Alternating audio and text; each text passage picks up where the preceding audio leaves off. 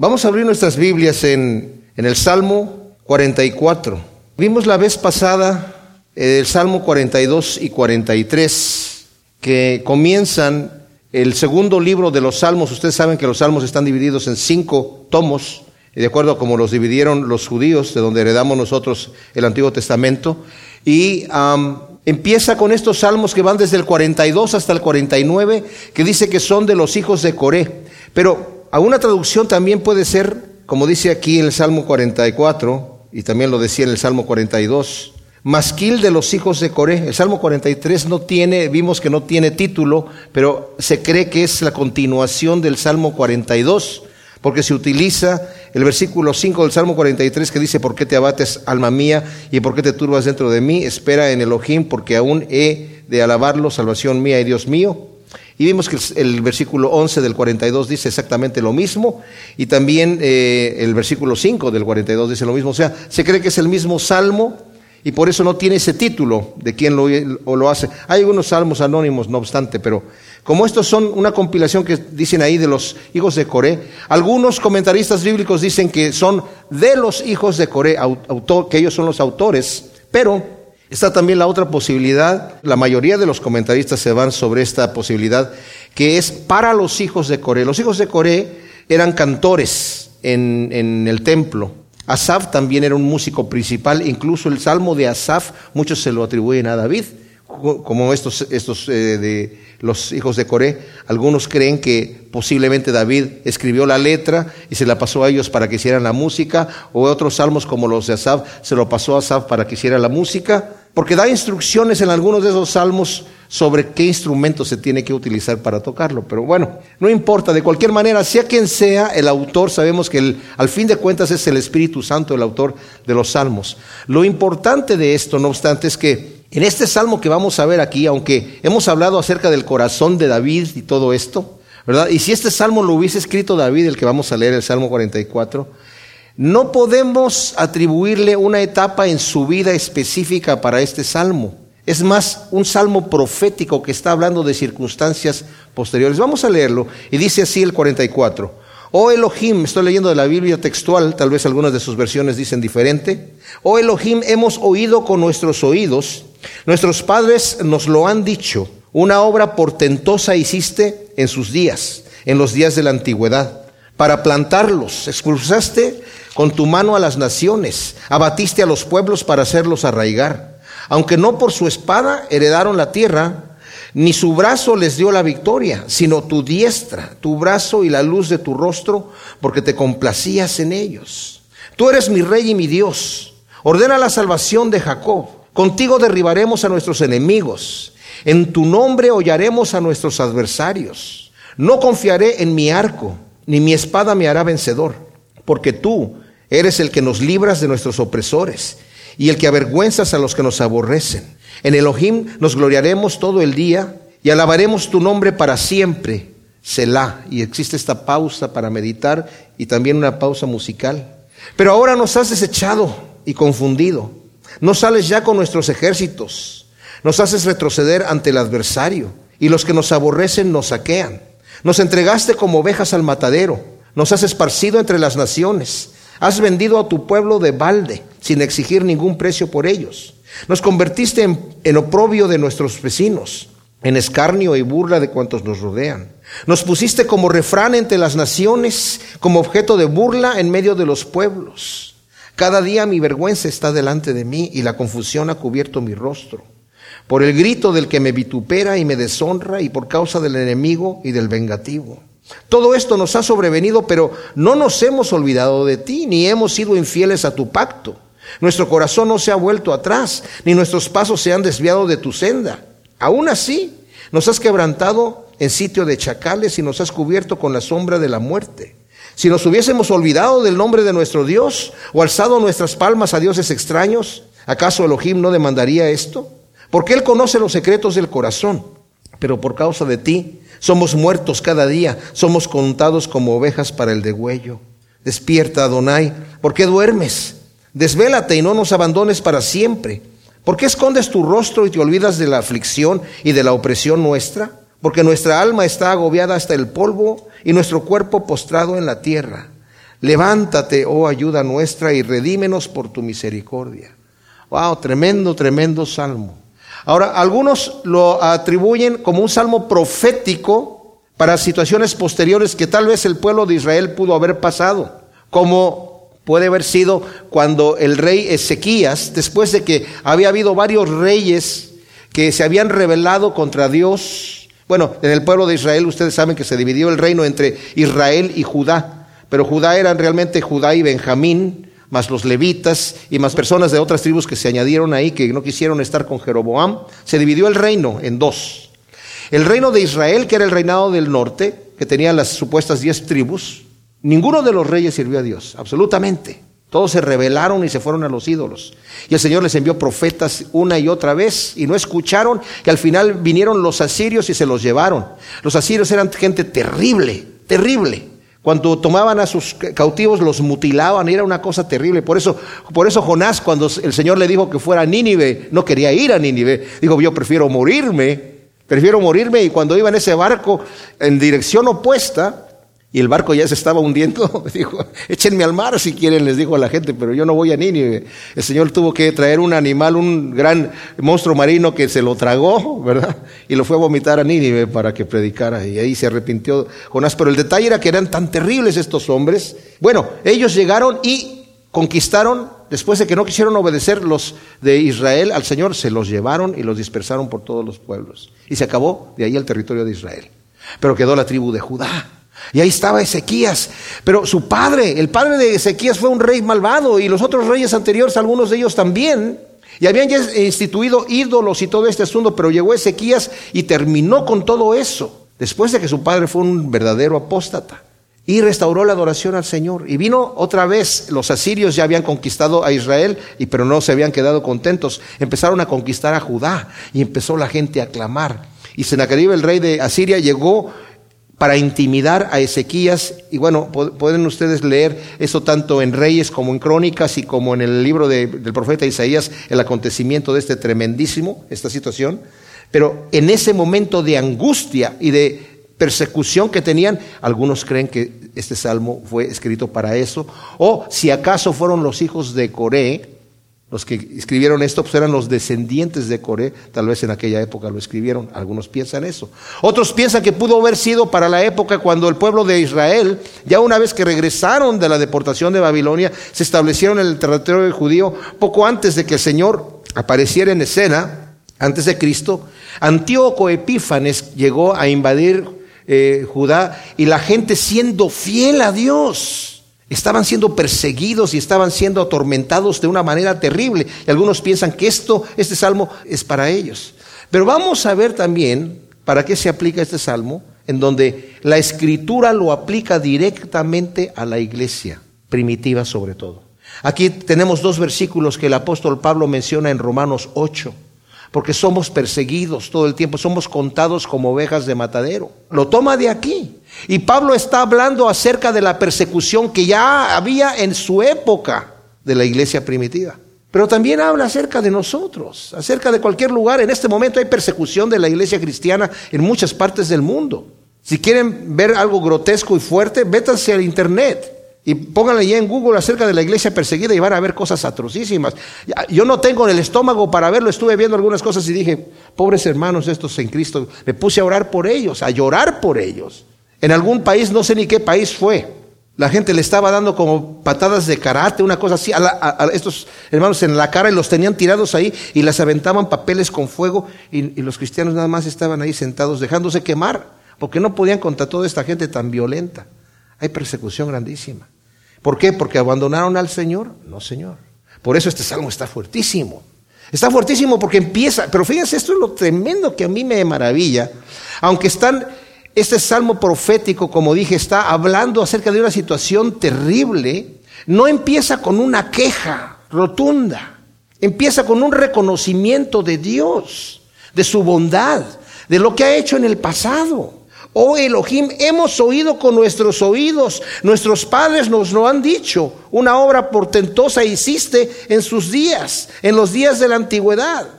Cuando Gedeón, el ángel le dice, de Jehová le dice, Jehová está contigo, Jehová está conmigo, pero ¿por qué nos, está, nos abandonó? Si Jehová está conmigo, ¿por qué nos está pasando lo que nos está pasando con los madianitas? Nosotros escuchamos de nuestros padres que nos dijeron que fueron librados, sí fueron librados, pero aquí nosotros cómo estamos. Pero en la justicia de Dios, en la providencia de Dios, debemos entender, mis amados, que Dios hace cosas que no son explicables.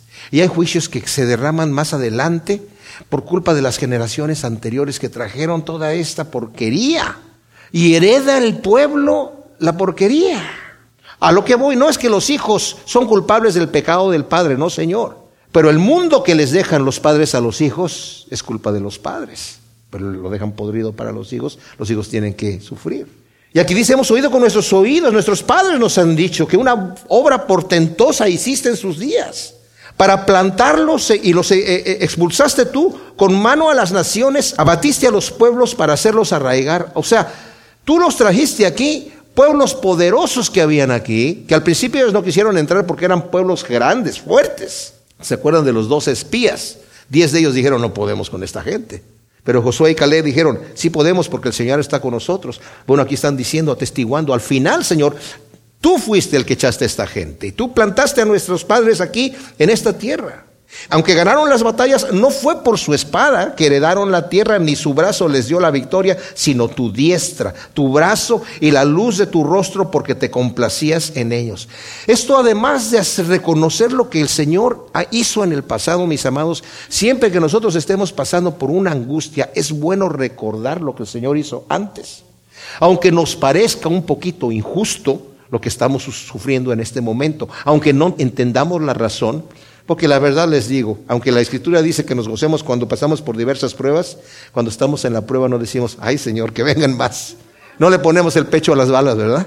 Todos decimos, ay, cuando nos pisan el pie, y sobre todo si es de una prueba que nos está enviando el Señor. Y tú dices, y no por su espada heredaron la tierra, ni su brazo les dio la victoria, sino tu diestra, tu brazo y la luz de tu rostro, porque te complacías en ellos. O sea, él está entendiendo, tú te complaciste en ellos, aunque el Señor dijo, ustedes no están entrando aquí, a este lugar, porque sean un pueblo mejor que otros pueblos, no son mejores.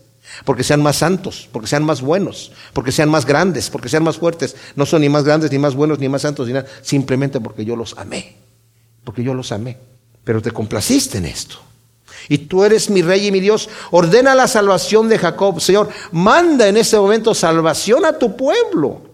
Contigo derribaremos a nuestros enemigos, en tu nombre hollaremos a nuestros adversarios. Veamos cómo el hecho de recordar los acontecimientos anteriores en medio de la tribulación del salmista aquí, que en mi opinión también es David, está diciendo, Señor, vamos a hacer esto. ¿Verdad? Contigo vamos a hollar a nuestros adversarios. Y no voy a confiar en mi arco ni mi espada me va a ser vencedor, porque tú eres el que nos libras de nuestros opresores y el que avergüenzas a los que nos aborrecen. En Elohim nos gloriaremos todo el día y alabaremos tu nombre para siempre.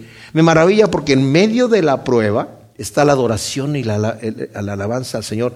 Como Job en el momento de la aflicción, no dejó de darle la gloria y la alabanza al Señor y no atribuirle despropósito alguno, dice la escritura.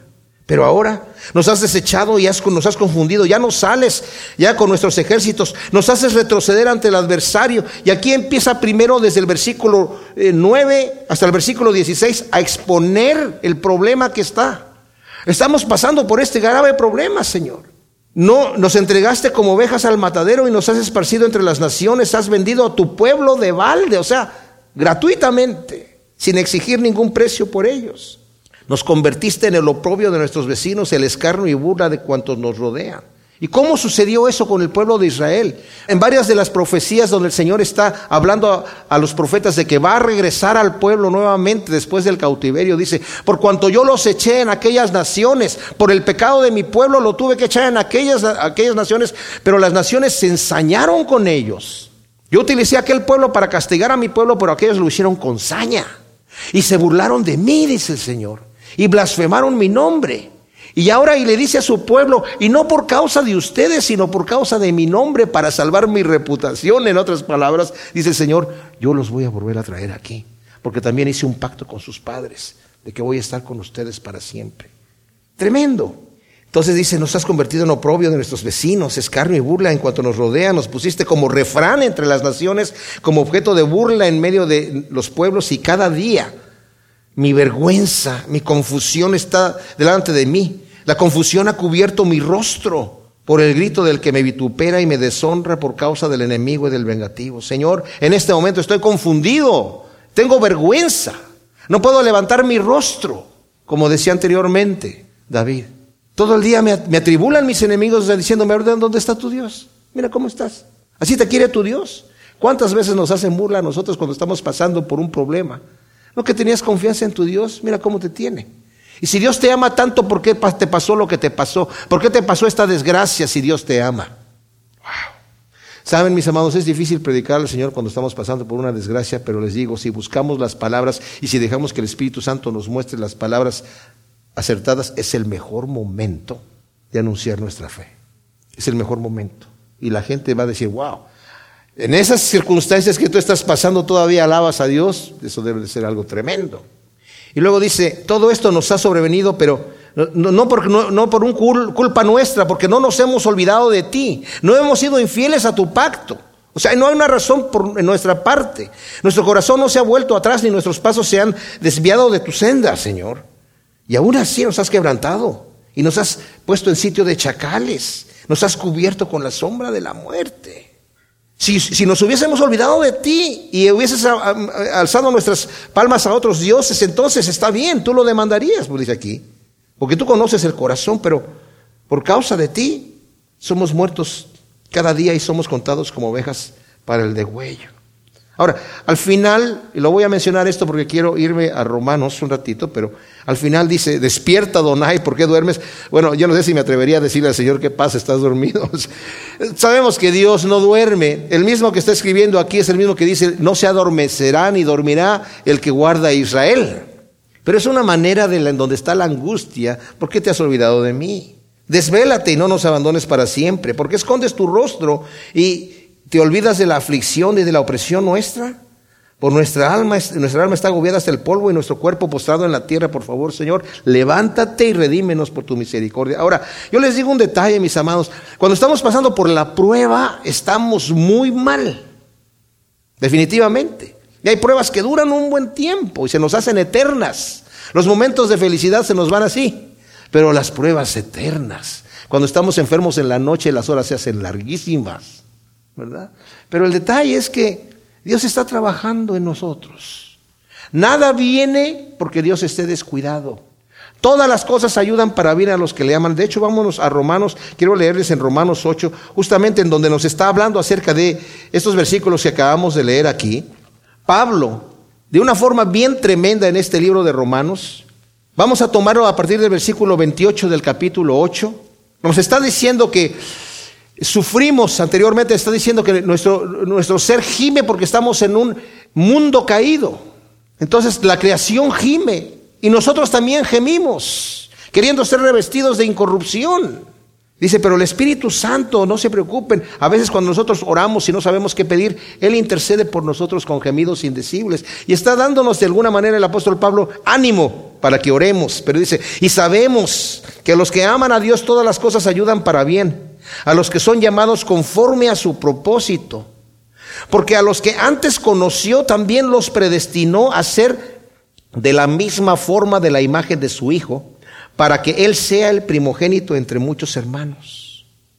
Y a los que predestinó, a estos también llamó, y a los que llamó, a estos también declaró justos. Y a los que declaró justos, a estos también glorificó.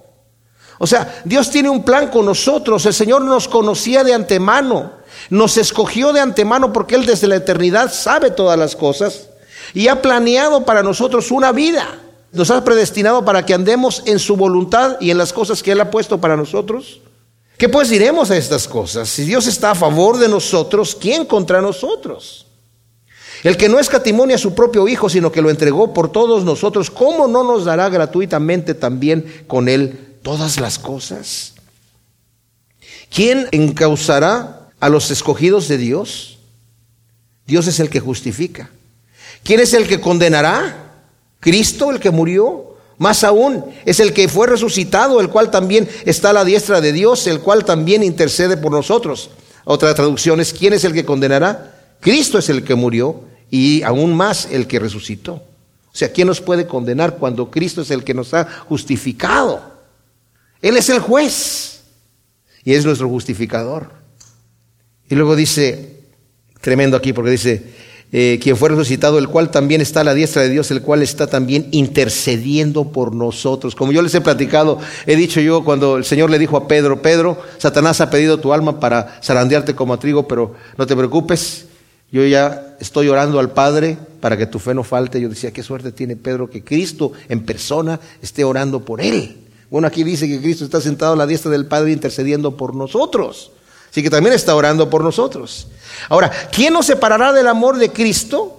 Tribulación o angustia o persecución o hambruna o desnudez o peligro o espada, como está escrito, por causa de ti somos muertos todo el tiempo, somos estimados como ovejas de matadero. Y esto está sacado de este Salmo 44 que acabamos de leer. O sea, ¿quién nos va a separar del amor de Cristo? ¿Cómo vamos a poder ser capaces de pasar por estas pruebas como las que estamos leyendo aquí? Y nosotros cuando pensamos eso decimos, pero yo no puedo, Señor. En el momento de la tribulación no puedo. Pero dice aquí al contrario, al contrario, en todas estas cosas somos más que victoriosos por medio del que nos amó, porque he sido persuadido de que ni la muerte, ni la vida, ni ángeles, ni gobernantes, ni lo presente, ni lo porvenir, ni las potestades, ni lo alto, ni lo bajo, ni ninguna otra cosa creada podrá separarnos del amor de Dios que es en Cristo Jesús, Señor nuestro. O sea, Pablo está diciendo, yo estoy convencido que en el momento de la prueba, en el momento de la angustia, Cristo va a darme lo que yo necesite para pasar la prueba. Y saben, mis amados, es así. Es así. En el peligro, en la desnudez, en, todas estas situaciones, nosotros tememos más la prueba cuando la prevemos que cuando estamos en medio de estos peligros. Los mártires, la iglesia primitiva que sufrió tantísimo, entregaban sus vidas como si nada. Claro que había dolor, claro que había todo eso, pero les digo, yo he estado en peligro de muerte en muchas ocasiones y en el momento como que no siento nada. Después de que pasó el peligro, digo, ay, ¿en qué poliste? Era cuando ya eh, eh, recuerdo, pero en el momento como que el Señor me cubría de algo en donde no había problema. Claro, sí se sentía el, problema, pero no se sentía con la fuerza que uno lo ve desde afuera. ¿Por qué? Porque por medio, en todas estas cosas somos más que vencedores, no por nosotros mismos, sino por medio de aquel que nos amó. Por eso dice aquí, he sido persuadido, dice Pablo, he sido persuadido de que esto es así por el Espíritu de Dios, que me va a hacer pasar por las pruebas, porque me ha dicho el Señor que ninguna prueba va a venirme a mi vida que yo no la pueda soportar. No hay ninguna. Así que tengo que saber como el mismo Job dijo, Señor, ok. Claro, el libro de Job, como ya lo estudiamos, tremendo libro, ¿verdad? Job decía, Señor, si yo supiera que va a haber vida después, estoy tranquilo, que venga lo que venga. Pero también tiene esas confesiones de que yo sé que mi redentor vive y con estos ojos los voy a ver. Entonces, tremendo estar parados nosotros en la roca que es Cristo Jesús, sabiendo que todas las cosas nos ayudan para bien cuando amamos al Señor nuestro Dios. Y que las pruebas que tengamos, cuando las estamos pasando, se las dejemos en sus manos y veamos qué es el beneficio que el Señor quiere sacar de nosotros, porque tiene un trabajo que está haciendo en cada uno de nosotros. Salmo 45. Al director del coro sobre lirios dice aquí, masquil de los hijos de Coré, canción de amor. Este de sobre lirio hay dos interpretaciones. Puede ser un instrumento de música o puede ser una canción que se llama los lirios. Hay algunas versiones que dicen ahí sobre el tema musical de los lirios, que es que a una canción popular que se llamaba Los lirios le ponían la letra esta, ¿verdad? Entonces, rebosa mi corazón palabra buena, dirijo al rey mi canto, mi lengua es como buril de diestro escriba. Eres el más hermoso de los hijos de los hombres. La gracia se derramó en tus labios. Por tanto, Elohim te ha bendecido para siempre. Cíñete tu espada sobre el muslo, oh valiente. Cíñete de gloria y majestad. Cabalga en tu majestad y triunfa por causa de la verdad, la mansedumbre y la justicia. Y tu diestra te guiará a hazañas terribles. Pueblos caerán debajo de ti, tus saetas agudas penetrarán en el corazón de los enemigos del rey. Tu trono, oh Elohim, es eterno y para siempre. Cetro de equidad es cetro de tu reino. Has amado la justicia y aborrecido la impiedad. Por esto te ungió Elohim, el Dios tuyo, con óleo de alegría, más que a tus compañeros. Mirra, aloe y casia exhalan todos tus vestidos. Desde los palacios de marfil te alegran instrumentos de cuerda. Hijas de reyes están entre tus nobles, a tu diestra está la novia con oro de Ofir. Oye, hija, y mira y aplica tu oído, olvida tu pueblo y la casa de tu padre, y deseará el rey tu hermosura, e inclínate a él porque él es tu Señor. Y las hijas de Tiro vendrán con ofrendas, los más ricos de los pueblos implorarán tu favor. Toda gloriosa es la princesa en su aposento, de brocado de oro es su vestido, con vestidos bordados será llevada ante el rey. Vírgenes irán en pos de ella, compañeras suyas que serán llevadas a ti. Serán conducidas con alegría y regocijo, entrarán en el palacio del rey. En lugar de tus padres estarán tus hijos, a quienes harás príncipes en toda la tierra. Haré que la memoria de tu nombre sea recordada en todas las generaciones, por lo cual los pueblos te confesarán eternamente y para siempre. Obviamente este es un salmo mesiánico, definitivamente. Por todos lados aquí vemos al Señor aquí plasmado. Eh, decía este Charles Spurgeon, dice, hay quienes ven aquí a Salomón, porque se cree que este canto fue escrito para las bodas de Salomón. Dicen, hay quienes ven aquí a Salomón, Dicen, están, están cortos de vista, dice Spurgeon. Dice, hay quienes ven a Salomón y a Cristo, están viscos, ven doble. Dice, pero hay quienes ven a Cristo y están enfocando correctamente. Hay muchas cosas que están aquí que definitivamente no se pueden aplicar a Salomón, sobre todo cuando está hablando acerca de la espada y, las saetas y todo esto, porque Salomón, incluso el nombre de Salomón significaba pacífico. El Señor le mandó al profeta para que le cambiara el nombre y le cambió el nombre, pero nunca se le nombraron por el nombre que le cambió el profeta, que el nombre que le dio es amado de Dios. Todo el mundo le siguió llamando Salomón, pero el Señor le dijo, yo ya te di otro nombre a ti y te puse amado de Dios. Aquí dice este salmo, dice, rebosa mi corazón palabra buena, dirijo al rey mi canto, mi lengua es como un buril de diestro escriba. Definitivamente la gente cree que esto tuvo que haber sido escrito por, por David, por la forma en la que él habla de ese enamoramiento que le es notorio en David acerca del Señor. Y lo que dice este primer versículo es fuerte, porque está diciendo, mi corazón explota, explota de gozo por mi Dios, explota de amor, se rebosa de buena palabra. Dirijo al rey mi canto. Y luego cuando dice, mi lengua es como buril de diestro escriba, algunos de ustedes, en algunas de las Biblias de ustedes dicen es como una pluma de diestro escriba. Pero en realidad la palabra es buril, que significa para grabar en una piedra. Lo que voy a decir es lo voy a grabar como en una piedra. Es la misma palabra que cuando dice eh, Job, yo quisiera que estas piedras, que mis palabras se grabaran en, en una piedra, es lo mismo. Pero dice, es como, es como un buril rápido de un diestro escriba. O sea, de un poeta diestro que quiere halagar y quiere glorificar y quiere hermosear y quiere bendecir y chulear, digamos, a nuestro Dios. Enamorado está David del Señor de una manera tremenda. Dice, eres el más hermoso de los hijos de los hombres. La gracia se derramó en tus labios, por tanto Elohim te ha bendecido para siempre. Que, ¿saben? Un detalle acerca del conocimiento de Cristo Jesús. Nos habla mucho la Biblia, Pablo habla mucho acerca del conocimiento de Cristo Jesús, que es algo que debemos buscar. Pedro habla exageradamente acerca del conocimiento de Cristo Jesús, que debemos de crecer en el conocimiento de Cristo Jesús. Y eso no significa un conocimiento académico que yo voy a empezar a leer libros para conocer a Jesucristo. El conocimiento viene a través de, claro, de leer la palabra de Dios, pero de una relación con el Señor y sobre todo de dejar que mi vida sea manejada por el Señor, de dejarme transformar mi mente, como dice eh, Romanos 12, ¿verdad? Presentad vuestros cuerpos como sacrificio vivo, santo, agradable a Dios, que es lo que sabemos que debemos hacer, nuestro culto racional. Y dice, y no os conforméis a este siglo, sino sed transformados por medio de la renovación de vuestro entendimiento, para que comprobéis la buena voluntad de Dios agradable y perfecta. Pero también nos dice Pablo en 1 Corintios capítulo 2 que el hombre carnal no puede entender las cosas de Dios que porque para él son locura. Tiene que ser transformado. Tiene que recibir la mente de Cristo. Nosotros tenemos la mente de Cristo, dice Pablo ahí, y podemos discernir las cosas espirituales que te tienen que discernirse espiritualmente. Y eso quiere decir también que cuando yo, cuanto más conozco a Dios y lo conozco con la mente de Dios, el Espíritu Santo me va a presentar la hermosura de Dios. Y mis amados, es hermosísimo. Dios es tremendamente hermoso.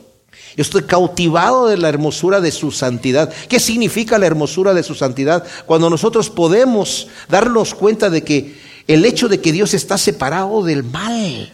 No hay ningún mal en Él. Él se ha limitado, siendo el Dios todopoderoso que no le tiene que dar cuentas a nadie. Él se ha limitado y dice, yo no miento y yo no me arrepiento. Tremendo. Esto significa ser santo.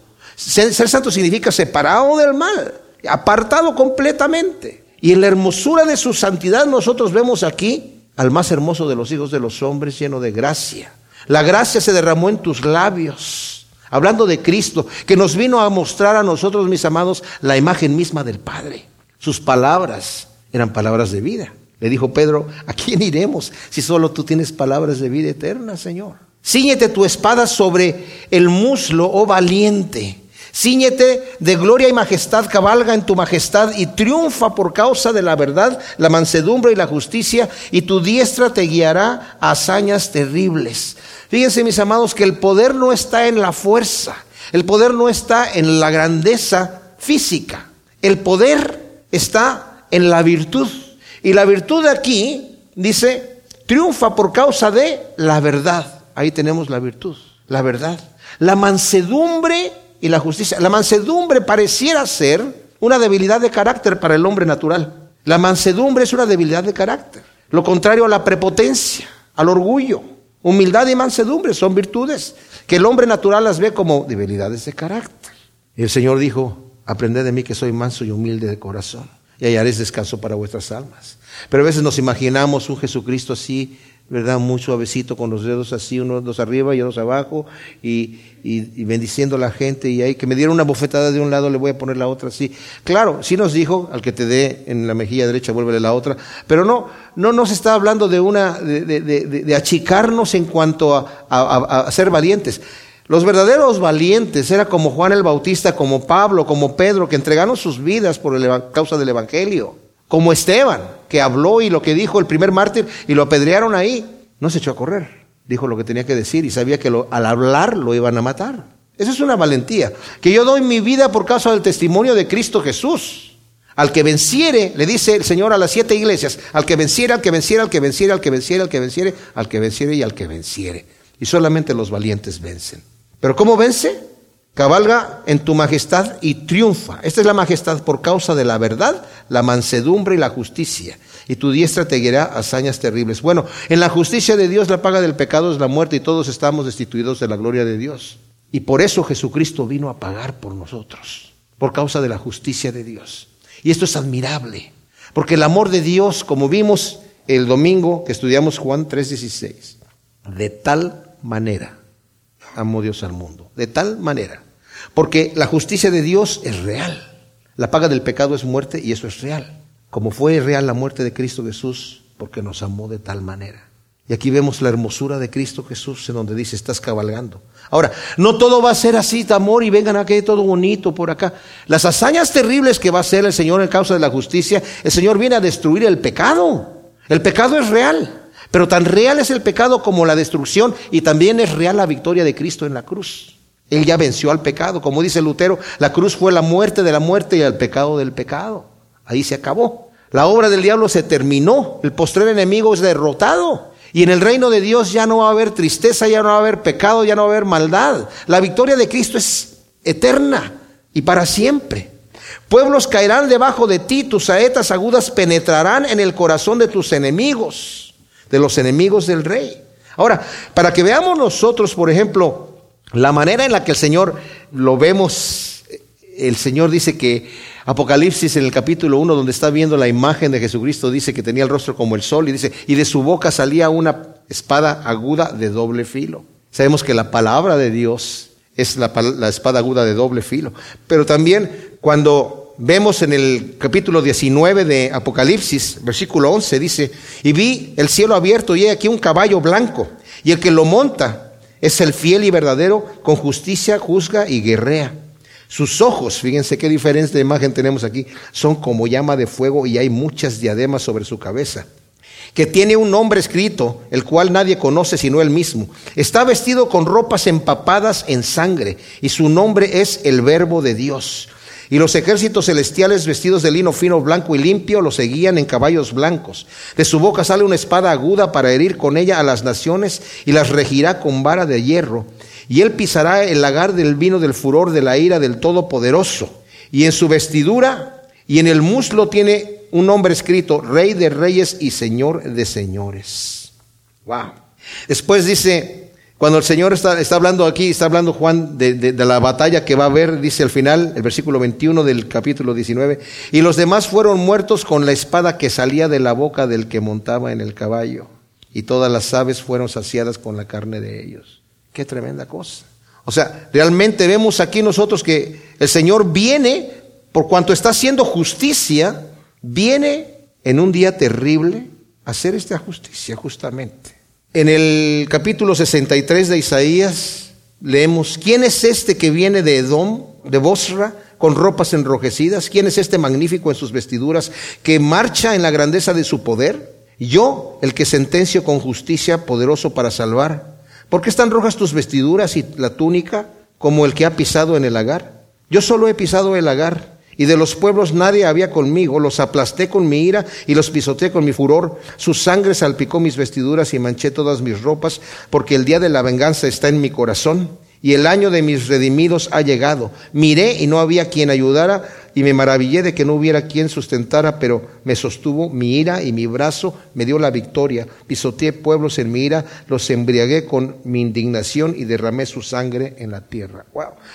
¿Qué es esto? ¿Qué es esta imagen que estamos viendo del Señor? Bueno, acabamos de estudiar el Salmo 44, en donde vemos nosotros la aflicción del pueblo de Dios bajo la persecución. Y el Señor tiene que hacer justicia a aquellos que han atribulado a su pueblo, aquellos que son sus enemigos. Los enemigos de Dios no se sostendrán jamás, jamás. Y la ira de Dios es una ira justa. Por eso dice, mía es la venganza, dice el Señor. Nosotros cuando vemos en los salmos a veces David está diciendo, Señor, dame la oportunidad y yo los voy a poner en su sitio, como lo leímos en un salmo anterior. Déjame que me levante y vas a ver que yo pongo aquí las cosas. Le voy a pagar su merecido a aquellos que me están atribulando. Pero el Señor en, el Nuevo Testamento entendemos ya un poco más clara la situación de Dios. Y cuando el Señor te dice al que te pegue en la mejilla derecha, vuélvele la otra, es porque te está diciendo, no te preocupes, yo soy el que lo voy a tomar a bofetadas al final. Yo soy el que lo voy a golpear porque tú no lo sabes golpear bien. Yo te voy a defender a ti. Y además, por haber obedecido y puesto la otra mejilla, yo te voy a recompensar. Entonces vemos aquí que el Señor está haciendo esta victoria y esta venganza es una venganza de justicia. Acabamos de ver que viene aquí, dice aquí, triunfa por causa de la verdad, la mansedumbre y la justicia. Y tu diestra te va a guiar a hazañas terribles. Y estas son las hazañas terribles, ¿verdad? Tu trono, oh Elohim, es eterno y para siempre. Cetro de equidad es el cetro de tu reino. Has amado la justicia y aborrecido la impiedad. Por eso te ungió Elohim, el Dios tuyo, con óleo de alegría más que a tus compañeros. Mirra y aloe y casia exhalan todos tus vestidos. Desde los palacios de marfil te alegran instrumentos de cuerda. Hijas de reyes están entre tus nobles a tu diestra está la novia con oro de Ofir. Qué tremendo pasaje es este. Saben, aquí vemos nosotros a, a Jesucristo como se nos presenta justamente, y para saber que se está hablando de Jesucristo, aquí se nos acaba de mencionar un versículo que está mencionado en el capítulo 1 de Hebreos, y si quieren voltear por ahí sus Biblias, si no yo se los leo, en donde están hablando acerca de cuán más excelente es el Hijo que los ángeles y todo esto, ¿verdad? Dice versículo 4, hecho tanto superior a los ángeles, hablando del Mesías, por cuanto ha heredado un nombre más excelente que ellos. Porque a cuál de los ángeles jamás dijo, mi hijo eres tú, yo te he engendrado hoy? Y otra vez, yo seré su padre y él será mi hijo. Y otra vez, cuando introduce al primogénito en el mundo, dice, adórenlo todos los ángeles de Dios. Ciertamente de los ángeles dice, el que hace a sus ángeles espíritus y a sus ministros llamas de fuego. Pero respecto al Hijo dice, aquí están los versículos que leímos, acabamos de leer aquí. Tu trono, oh Dios, es por los siglos de los siglos. Cetro de equidad es el cetro de tu reino. Amaste la justicia y aborreciste la iniquidad. Por eso te ungió, oh Dios, el Dios tuyo, con óleo de alegría más que a tus compañeros. Y bueno, continúa diciendo otras cosas acerca de la grandeza del Señor. Tú fundaste eh, los cielos y la tierra, eh, son obras de tus manos, ellos perecerán, pero tú permaneces para siempre. Todos ellos se desgastarán como una vestidura, como un manto los enrollarás, como una vestidura serán cambiados, pero tú eres el mismo y tus años no se acaban. Y al cual de los ángeles dijo alguna vez, siéntate a mi diestra hasta que ponga a tus enemigos por estrado de tus pies. Ahora, fíjense lo que dice aquí en, en Hebreos, un detalle bien especial. Dice, tu trono, oh dioses, por los siglos de los siglos. ¿A quién le están hablando aquí? Al Hijo, ¿verdad? Porque dice, respecto del Hijo, dice tu trono, ¿cómo? Oh Dios. Pero saben, por ejemplo, los testigos de Jehová, los mormones, dicen que Jesucristo no, es el, no es el Dios, Dios, digamos, Dios, Dios. Bueno, acá acabamos de leer, tu trono, oh Elohim, es eterno y para siempre. Cetro de equidad es el cetro de tu reino. Has amado la justicia y aborrecido la impiedad. Por eso te ungió Elohim. O sea, Elohim te ungió Elohim. el Dios tuyo con óleo de alegría más que tus compañeros. Entonces, ¿por qué ellos tratan de achicar, digamos, de quitarle la gloria al Señor? Pues porque es una secta. Y el Evangelio se cae completamente. El mensaje de salvación se cae si Jesucristo no es Dios. Porque un buen ángel, los testigos de Jehová dicen que, era, que era eh, eh, el arcángel Miguel. Y los mormones dicen, pues pudo haber sido que haya sido, no sabemos muy bien, pero pudo haber sido pero no era Dios. Pues el arcángel Miguel no puede morir por nosotros, mis amados. Ni Gabriel y Miguel juntos, ni todos los ángeles juntos. Ni todos los ángeles juntos pueden pagar por nuestra salvación. Nuestro pecado es muy grande y solamente con la muerte del unigénito Hijo de Dios se pudo pagar este precio tan grande de nuestra maldad y de nuestro pecado. Entonces dice aquí, me encanta que dice Hijas de reyes están entre tus nobles, dice el versículo 9. A tu diestra está la novia con oro de Ofir. El Señor nos llama a nosotros la novia, que nos está haciendo, estamos, nos está preparando, el mismo Señor nos está preparando para presentarnos sin mancha y sin contaminación. En el capítulo 5 de Efesios dice que eh, el Señor se entregó a sí mismo para presentar a su iglesia sin arruga y sin mancha, sin contaminación delante de Dios. Él es el que está haciendo esa obra en nosotros. Si nosotros nos dejamos manejar por el Señor, Él es capaz de terminar la obra en nosotros. Pero el Señor no va a obligar su voluntad en nosotros. Y si nosotros nos dejamos en su mano, les voy a leer los últimos dos versículos de Judas que es la carta que está antes del Apocalipsis, la leemos el domingo, y dice, y aquel que es poderoso para guardaros sin caída y presentaros sin mancha delante de su gloria con gran alegría. ¡Wow! El Señor está contento de presentarnos sin mancha y sin arruga delante de su gloria, con gran alegría al único Dios nuestro Salvador, sea, otra vez le llama Dios aquí, al único Dios nuestro Salvador, sea la gloria, la majestad, el dominio, el poder por medio de Jesucristo, nuestro Señor, desde antes de todos los siglos, ahora y por todos los siglos. Amén y amén. Gloria al Señor. Entonces dice, ahora está hablando a la iglesia y dice, oye hija, y mira y aplica tu oído, olvida tu pueblo y la casa de tu padre, y deseará el rey tu hermosura, e inclínate a él, porque él es tu Señor.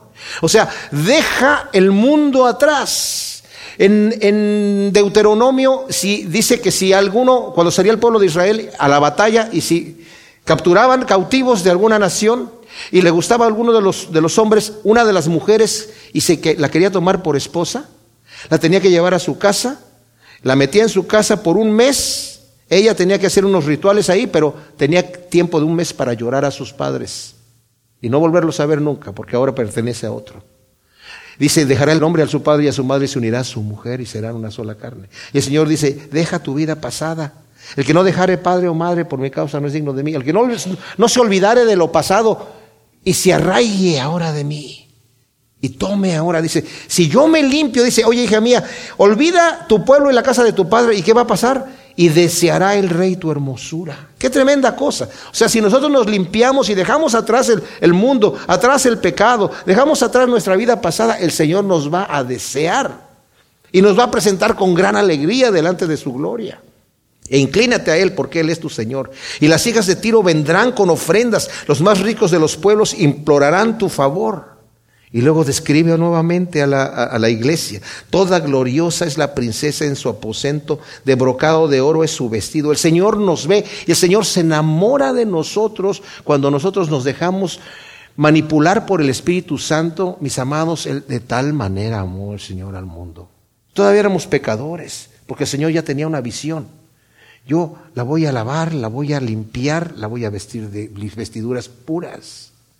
Le voy a quitar sus vestiduras antiguas y le voy a dar unas vestiduras de finas. Y aquí que dice, va a ser de brocado de oro tu vestido. Con vestidos bordados será llevada ante el rey. Vírgenes irán en pos de ella, compañeras suyas que serán llevadas a ti, serán conducidas con alegría y con regocijo y entrarán en el palacio del rey. En el libro de Esther nos dice que cuando presentaban a las, a las princesas al rey Azuero, le estaban un año de tratamiento, seis meses en baños de aceite de mirra y otros seis meses en perfumes especiales y vestimentas finas, un año para que estuviese apta para entrar delante del rey, tal como el rey la quería. Es lo que el Señor está haciendo con nosotros aquí en el mundo, hermanos. A través de las pruebas, a través de todas estas cosas, el Señor nos está preparando para presentarse a sí mismo una iglesia sin mancha y sin arruga que no tenga contaminación. Pero si no nos dejamos que el Señor nos limpie, ¿Cómo nos vamos a poder presentar delante de Él sin mancha y sin arruga? Es necesario que cortemos todas las cosas que nos hacen daño. Es necesario que le pongamos un alto al pecado, pero importantísimo. ¿verdad? Y lo que hemos, de lo que se haya salido, lo que esté, ponerle mucha atención, Señor. Yo necesito que tú me lleves y me des esos baños de mirra y esos baños de lo que tú quieras, Señor, ¿verdad? Para que me presentes a ti como tú quieres que yo esté allí. Porque una vez que estemos en el reino de Dios, hermanos, Ahí es la eternidad. Ya no vamos a tener esta carne que nos está llevando atrás. Necesitamos saber que nuestra carne nos jala.